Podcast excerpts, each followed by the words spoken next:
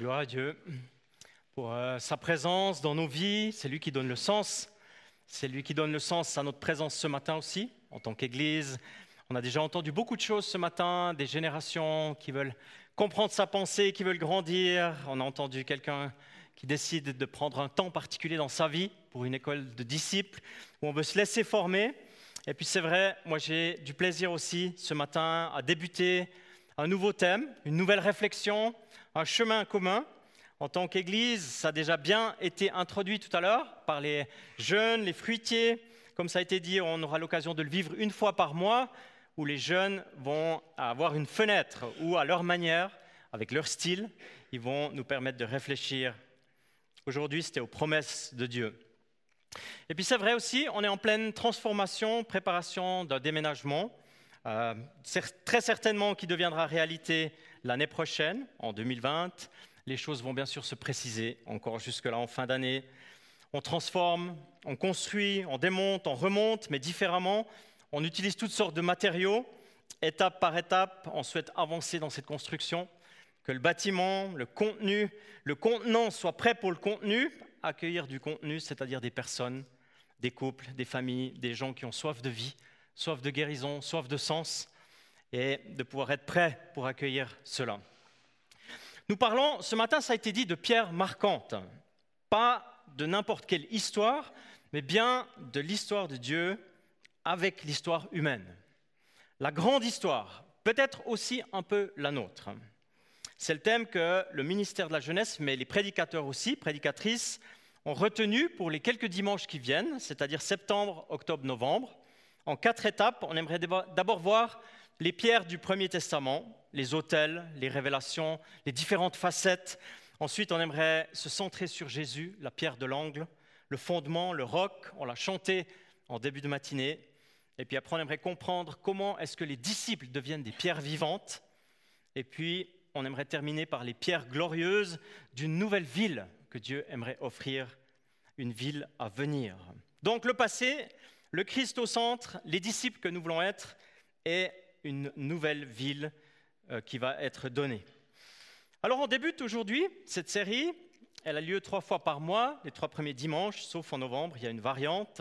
Et puis si vous souhaitez vous préparer pour les dimanches qui viennent, vous souhaitez intégrer le texte, vous préparer à la lecture, à recevoir, eh bien, il y a des petits flyers qui donnent les références bibliques à la sortie, vous pouvez en prendre un et puis choisir de venir ici le dimanche matin en connaissant déjà le texte qui sera prêché. Merci beaucoup à Salomé qui a créé ce flyer, qui l'a mis à disposition.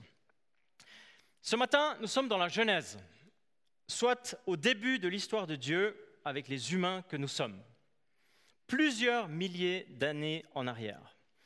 Pas tout au début, depuis le paradis, le jardin d'Éden, la création originelle de Dieu, Genèse 1, 2, il y a quelques générations qui ont passé déjà, le déluge a passé, le recommencement a été implanté dans le couple de Noé et de son épouse et trois jeunes couples. Et Dieu choisit de permettre à l'homme et à la femme, reflet de son image, d'entrer dans une nouvelle saison. Une nouvelle étape marquante d'un appel, une vocation, une mission, un début avec celui qu'on appelle le père de la foi, qui est Abraham. En théologie, en fait, les étudiants, ils connaissent bien le chapitre 12 de la Genèse, parce que c'est définitivement un tournant dans l'humanité. Un tournant qui est probablement à marquer d'une pierre blanche. Je le souhaite, ce n'est pas le cas dans le texte, évidemment. Donc, je le disais, depuis le déluge, depuis la destruction, la mort d'une énorme majorité de la création, puis la vie, le renouveau, un nouveau commencement, des générations, des généalogies. Un homme âgé de 70 ans a eu trois fils, dont Abraham. L'homme en question est un peu moins connu, c'est Terah. Il emmène sa famille loin de chez eux, d'une ville appelée Our en Chaldée. Il s'en va en direction du pays de Canaan. Mais pas tout à fait arrivé à destination, il s'arrête, une ville qui s'appelle Haran. Il s'installe là, et puis cet homme, Terah, décède à cet endroit. Puis on arrive vers ce chapitre extraordinairement puissant, 12 de la Genèse, un nouveau chapitre qui a des conséquences jusqu'à aujourd'hui. Dieu se révèle dans une dimension complètement nouvelle. Il choisit de le faire à un homme pour que celui-ci puisse devenir un contenant de bénédiction pour redonner autour de lui. Donc chapitre 12, le début, Abraham a 75 ans, l'appel de Dieu, un Dieu de révélation. Il lui dit, Abraham, quitte ton pays, c'est connu ça, je te montrerai. Il lui dit aussi, une grande nation va naître de toi. Il lui dit, je vais te donner ma bénédiction. Ton nom, il va devenir célèbre. Et puis tu seras même une bénédiction pour les autres et toutes les nations de la terre. Et je maudirai ceux qui te maudissent. Donc, Abraham se met en route, il prend ses richesses et les membres de sa famille, il n'a pas d'enfants à ce moment-là, puis se dirige vers le pays de Canaan, qui est habité bien sûr. Il traverse jusqu'aux chaînes sacrées appelées de Morée, à Sichem, et puis à cette époque, c'est les Cananéens qui habitaient la région. Donc, en résumé, et jusqu'à maintenant, dans sa vie, Abraham voyage sans EasyJet, évidemment, ça va de soi, de Our à Sichem et euh, dans le pays de Canaan. Et c'est exactement là qu'on s'arrête maintenant, ce moment-là, que la parole qu'on va entendre, ce sont trois versets, et qu'on a choisi pour aujourd'hui. C'est dans Genèse 12, et on va lire les versets 7, 8 et 9. Donc Genèse 12, 7 à 9, il est dit, Le Seigneur apparut à Abraham et lui dit, Je donnerai ce pays à ta descendance. Abraham construisit un autel au Seigneur à l'endroit où il lui était apparu. De là, il passa dans la région montagneuse à l'est de Bethel. Il installa son camp entre la ville de Bethel à l'ouest et celle d'Aï à l'est. Il y construisit un autre autel et il pria Dieu en l'appelant Seigneur. Puis, de campement en campement, Abraham prit la direction du Negev. Voilà le texte qu'on a choisi pour aujourd'hui. C'est une courte péricope en parlant de l'autel, la construction de pierre, qui illustre en fait la relation entre Abraham et Dieu. C'est un moment marquant, je l'ai dit tout à l'heure, dans l'histoire, un changement de paradigme. Bien sûr, Abraham, plus tard, va devenir Abraham, mais ce n'est pas le cas ici. Bien sûr, sa vie va se poursuivre, il va partir en Égypte notamment, c'est un personnage hors du commun, c'est pour ça qu'on l'appelle le père de la foi. Rien que sa biographie mériterait à elle seule une série de prédications, de 10, de 50, de 100 prédications, tellement c'est riche, la vie d'Abraham. Tellement c'est plein, tellement c'est inspirant pour le bien, mais aussi pour les avertissements de Dieu dans la vie des humains que nous sommes. Mais je limite mes pensées ce matin à quatre sous-points, quatre lignes que je lis dans cette sorte de conclusion de l'appel de Dieu sur la vie d'Abraham. Et puis conclusion, ce n'est pas tout à fait le bon terme, puisque, comme je l'ai mentionné, le pèlerinage, l'appel, l'appel dynamique de Dieu dans la vie de cet homme va se poursuivre. Mais quatre réflexions, quatre axes de pensée de cette révélation de Dieu, de ces nouveaux paradigmes. La première, c'est Dieu cherche des cœurs flexibles. Ça change beaucoup quand il en trouve. Beaucoup. Deux, ça produit dans la vie d'Abraham un pèlerinage entre l'obéissance et la bénédiction.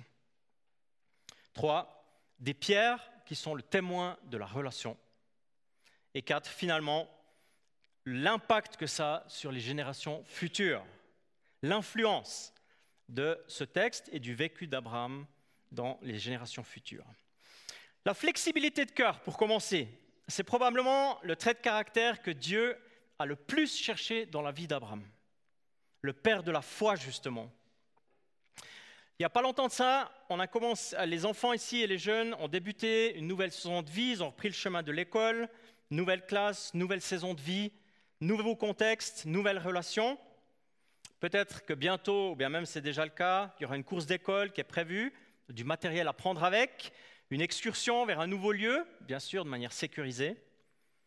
J'imagine encore des jeunes qui débutent des études dans une autre ville, Neuchâtel, à Lausanne, à Genève, la Grande Genève, ou une ville à l'étranger, une liste de matériel, des choses à penser, être flexible, débuter les études.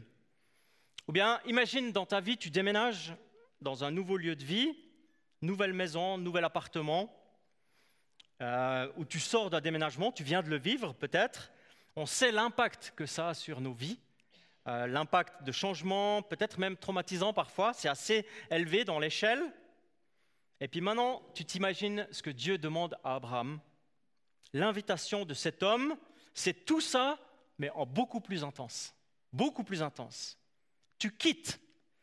En d'autres termes, tu laisses derrière tout ce que tu connais. Ton expérience, tes repères, tes sécurités, et tu me fais confiance. Tu fais confiance à ma providence, à mon plan pour cette nouvelle saison. Un cœur flexible. C'est ça que Dieu cherche bien avant les compétences, bien avant le potentiel, la potentielle expérience, bien avant l'aspect extérieur, l'intelligence. Voilà ce que Dieu cherche. Il cherche un cœur disponible et flexible. Le tu quittes, c'est pas inconnu dans les chapitres de l'être humain avant ce texte. Tout au début, peut-être tu te souviens, il est dit c'est pourquoi l'homme quittera son père et sa mère pour s'attacher. Le fait de commencer une nouvelle saison par une rupture, quelque chose de différent, eh bien, c'est déjà connu dans les Écritures. La flexibilité, c'est déjà présent même avant la chute. Il y a une part de risque à laquelle Dieu nous invite, Dieu t'invite, risque de lui faire complètement confiance. Lâcher nos repères, lâcher ce qu'il y a derrière, comme je l'ai dit, faire de la place à son plan à lui. Il y a une activité qui été proposée pour le MJ pour essayer de comprendre ça, euh, que j'ai trouvé assez sympa, et puis que je me suis dit, ben tiens, ça pourrait aussi parler ici. C'est comme si, en fait, tu as quelques post-it que tu peux coller sur toi. J'ai mis une chemise bleue, ça donne un bon contraste. Et puis, tu peux mettre des valeurs, des choses qu'il y a sur ces post-it, et c'est les seules choses que tu peux prendre avec. Tout ce que tu as, le reste, tu laisses derrière. Et tu entres dans une nouvelle saison avec ces post-it et les choses qui a marqué dessus. Alors, c'est quoi qui a marqué dessus? Dans ta vie, c'est quoi que tu vas mettre? Abraham, il, doit, il prend sa femme, bien sûr, sa famille, mais il doit tout quitter pour entrer dans cette nouvelle zone, un peu comme avec deux, trois valeurs ou deux, trois mots-clés qu'il a sur lui, et c'est tout, en fait. Pas, d'expérience, pas de choses connues. Alors si nous, on est invité à faire ça, quels seront les mots-clés qu'il a sur ces post-it? Est-ce que c'est l'amour pour Dieu, la confiance, la détermination, l'espérance, la foi? Est-ce que c'est la peur, la crainte, le stress? Qu'est-ce qu'on va mettre alors qu'on peut entrer dans cette nouvelle zone à laquelle Dieu nous invite Et Dieu, il ne le fait pas évidemment comme une punition ou un examen, où il, fait, il le fait avec des promesses. Les quelques versets qui sont juste avant ce qu'on a entendu, il y a huit promesses que Dieu fait à Abraham quand il lui demande ça. Mais pour lui, à ce moment-là, il n'y a pas de pays, il n'y a pas de nation, il n'y a pas de grande famille, il n'y a même pas de fertilité chez sa femme, Sarai. Et son nom, c'est un tout petit nom, Abraham, que personne ne connaît et tout ce qui est promis avant, il voit rien du tout de ça pour l'instant. Et pourtant, Abraham, il entre dans le plan. C'est pour ça aussi qu'on l'appelle le père de la foi. Parce que la foi, c'est prendre des risques. La foi, c'est entrer quand Dieu dit tu entres avec la foi. Et il le fait, c'est pour ça qu'il est le père de la foi. Alors nous qui vivons aujourd'hui, on sait que Dieu a tenu ses promesses dans la vie de cet homme. Le nom d'Abraham, il est grand, il est très très grand que la descendance, elle est littéralement très conséquente, immense, qu'il est le Père, le pionnier de la foi, en raison de sa flexibilité de cœur, son ouverture, son intelligence spirituelle à saisir que les promesses de Dieu, elles sont plus importantes, elles sont carrément plus réelles que ce que ses yeux voient. Oui, moi je crois que la flexibilité de cœur dans la vie d'un croyant, la foi, c'est de croire que les promesses de Dieu, elles sont plus réelles que les circonstances visibles et actuelles dans ma vie. Amen. Parce que la foi, c'est ça. C'est de croire que les promesses, le plan de Dieu, l'intervention de Dieu, de Dieu est plus grand que ce que je vois. Vendredi dernier, on a débuté le cours de cathète cette année, 2019-2020.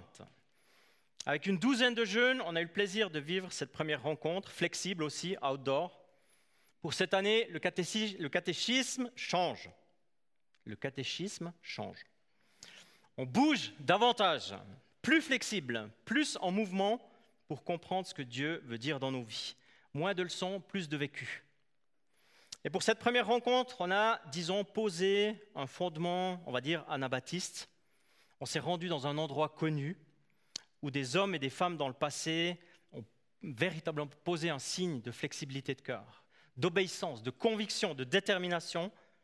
On était à la chapelle dite des chèvres, qui est en réalité une grotte, pour ceux qui la connaissent, qui rappelle en fait la réalité d'une histoire de personnes qui ont obéi coûte que coûte à Dieu qui étaient déterminés dans l'obéissance, dans la foi, qui ont quitté aussi, quitté pour s'attacher aux promesses de Dieu. Ça a été inspirant pour nous et ça a été inspirant pour les jeunes, je le crois, je le prie en tous les cas. Alors qu'est-ce que ça veut dire un cœur flexible dans ta vie, à toi qui es là ce matin? Comme j'ai mentionné, il y aurait beaucoup de choses à dire sur la vie d'Abraham.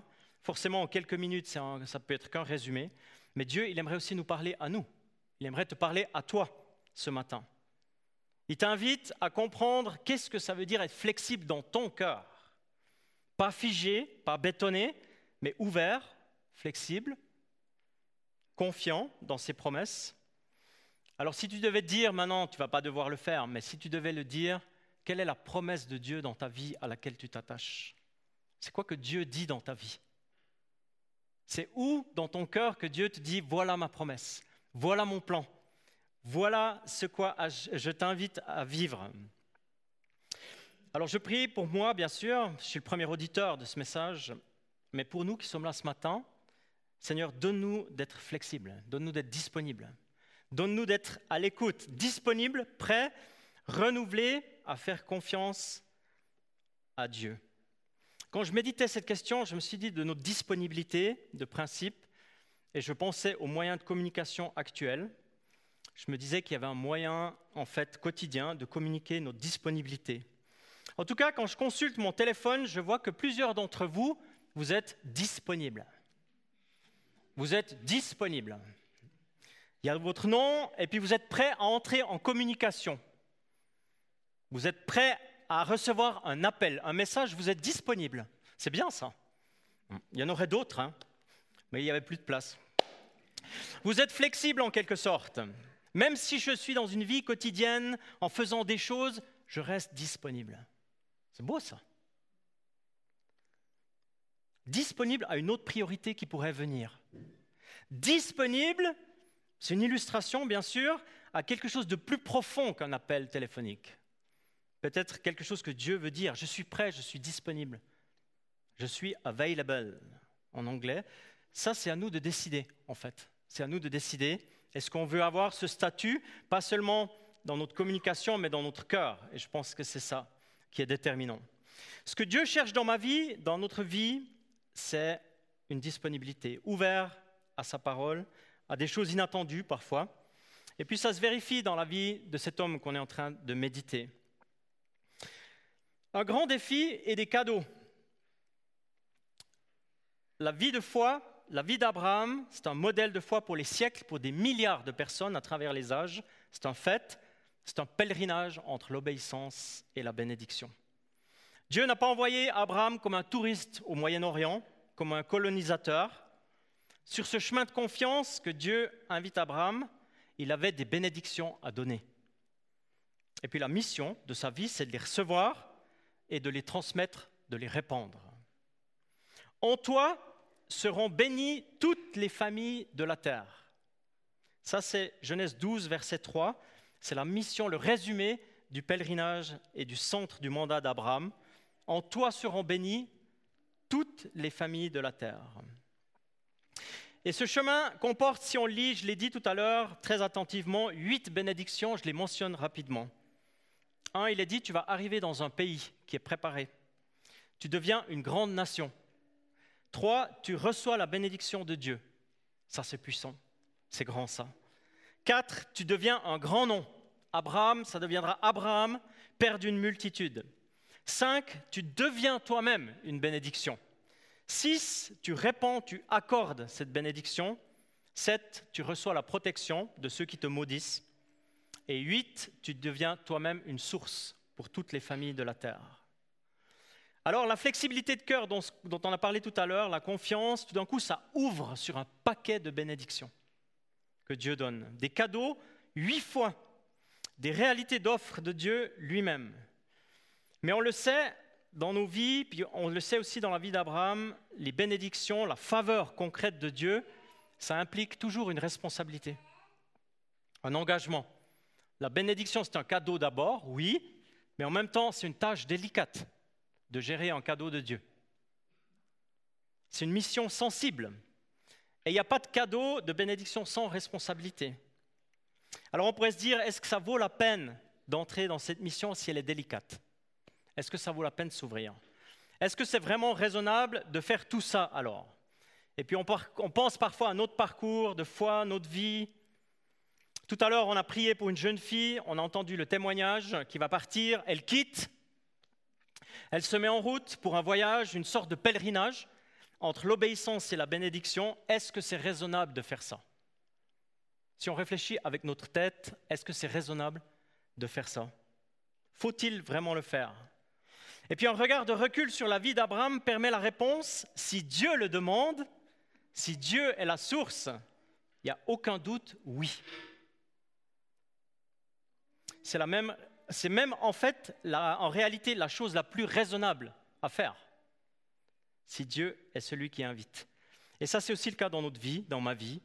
L'invitation à se mettre en route, ou on poursuit la route, le pèlerinage, ça devient une plateforme de bénédiction. Comment le formuler autrement encore?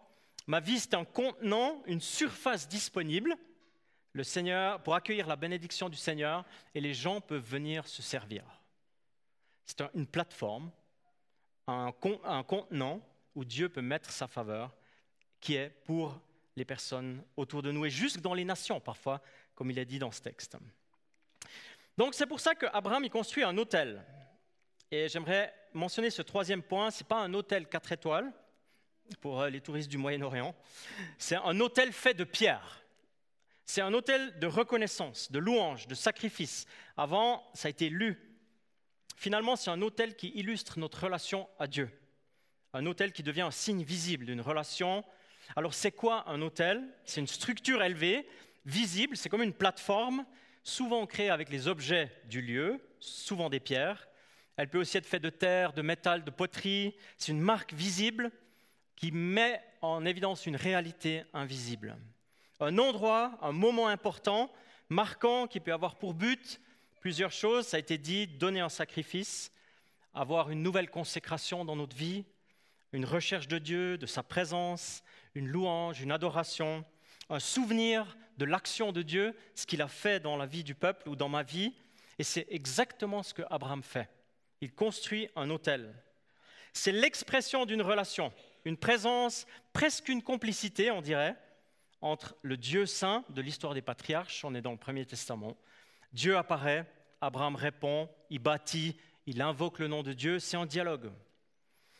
On aura l'occasion durant cette série de prédications de parler des pierres encore et des moments qui sont marquants de celle-ci. D'ailleurs, la richesse de l'hébreu indique déjà une piste relationnelle dans le mot pierre lui-même. Parce que pierre, ça se dit eben. Ça veut dire, c'est une contraction de deux mots. Le premier, c'est Abba, ou c'est Ab. Et puis le deuxième, c'est Ben. Abba, ça veut dire père, et Ben, ça veut dire fils. Donc dans le mot Pierre, il y a déjà de père en fils. Juste dans ce mot-là. Il y a une symbolique qui est double dans ce moment, c'est que Dieu, c'est le père d'Abraham, son fils. Il y a une relation réelle d'amour, d'obéissance. Dieu fait confiance à un fils, il le conduit, et puis de père en fils, car le fils, c'est le centre de la promesse d'Abraham. C'est de ça qu'on parle. Mais lui, à ce moment-là, il n'a pas ce signe visible, il n'a pas l'accomplissement de cette promesse, aucune trace, rien. Mais en construisant l'autel, en plaçant le signe de la relation de confiance, Abraham il pose un signe prophétique.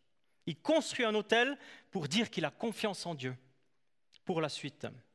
Et peut-être que tu te souviens même d'un autre moment encore, si tu connais la vie d'Abraham, tout à la fin de sa vie, vers la fin, en tout cas, il construit un autre autel. Et cette fois, le fils, il est bien là. Il est bien présent. Est-ce que tu te souviens de cette histoire? C'est le fils de la promesse. C'est en Genèse 22, c'est dix chapitres plus loin. Un autre moment qui est extrêmement marquant, de père en fils, avec un autel, celui du sacrifice cette fois, des pierres marquantes, l'histoire de Dieu et les humains. Ce que l'être humain ne doit pas faire en Genèse 22, Dieu va le faire plus tard avec son propre fils. Il va le donner. Le don de Jésus de père en fils. Et c'est magnifique, c'est la raison pour laquelle on est ici. Sinon, il n'y aurait pas de sens à notre rencontre ici. Je vais m'arrêter sur une dernière brève pensée. C'est la continuité, l'impact sur les générations futures de l'obéissance d'Abraham. Ce pèlerinage de foi, oui, l'obéissance d'Abraham, malgré toutes ses imperfections dans sa vie, a eu un impact immense sur les générations suivantes. Sur son fils Isaac, bien sûr, et toute la lignée du peuple d'Israël par la suite et jusqu'à aujourd'hui. 75 fois, Abraham est mentionné dans le Nouveau Testament. Et jusqu'à aujourd'hui, ce matin même, cette décision d'obéissance a un impact sur les croyants. Alors ça, c'est ma, prière, que dans notre vécu de ces jours qui viennent, dans notre pèlerinage prévu aussi à l'Arsenal, fait de, bière, de pierre et de bois, pas de bière, de pierre, mais il y a aussi des bières pour les travailleurs des fois, aucun souci. Mais faites de pierre et de bois, eh bien, que notre vie chrétienne ait un impact de père en fils pour les prochaines générations et même au-delà. Que l'arsenal, ça devienne une plateforme, un contenant, comme la vie d'Abraham, de la présence de Dieu, de sa bénédiction, où les gens peuvent se servir. Un peu comme s'il y avait un panneau, servez-vous de la bénédiction de Dieu parce que c'est pour vous. Amen. Amen. J'aimerais vous inviter à vous lever, j'aimerais prononcer une prière, et puis on va entrer dans un chant tout à l'heure comme réponse.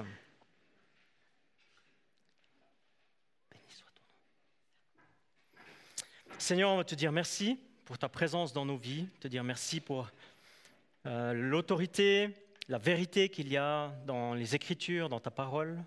Merci pour le témoignage de cet homme dont on a lu ce matin un extrait. Merci parce qu'il a fait un chemin de foi dans son cœur pour, être, pour placer l'obéissance et la confiance comme valeur la plus élevée dans son parcours de vie. Merci parce qu'il est une source d'inspiration pour nous. Il est le Père de la foi, le Père des croyants. Et ce matin, tu connais aussi nos vies, tu connais notre chemin, notre pèlerinage, et nous te prions que tu nous permettes de comprendre à chacune et à chacun comment vivre cela dans nos cœurs, être flexible, ouvert, oui, véritablement disponible à recevoir ta pensée, ta parole, ton indication. Et cette prière pour que nos vies, elles ne soient pas centrées sur nous ou sur cela, mais qu'elles deviennent un contenant de bénédiction que tu veux offrir autour de nous. Et dans ce, sens, tu veux permettre aussi de devenir une source. Et j'ai cette prière aussi pour nous, en tant que communauté qui préparons un bâtiment, le déménagement, Seigneur, donne-nous là aussi d'être une plateforme de bénédiction, encore maintenant dans les travaux, mais aussi dans la préparation de ce lieu, que résolument nous voulons demander à ce qu'il soit une bénédiction pour toi et pour ton règne. Et en demandant cela, je sais que nous sommes dépendants de toi. On ne peut pas le faire sans toi. Alors viens aujourd'hui par ton Saint-Esprit nous conduire, nous euh, réjouir, puis en même temps nous équiper pour ces temps qui viennent. Dans le nom de Jésus. Amen.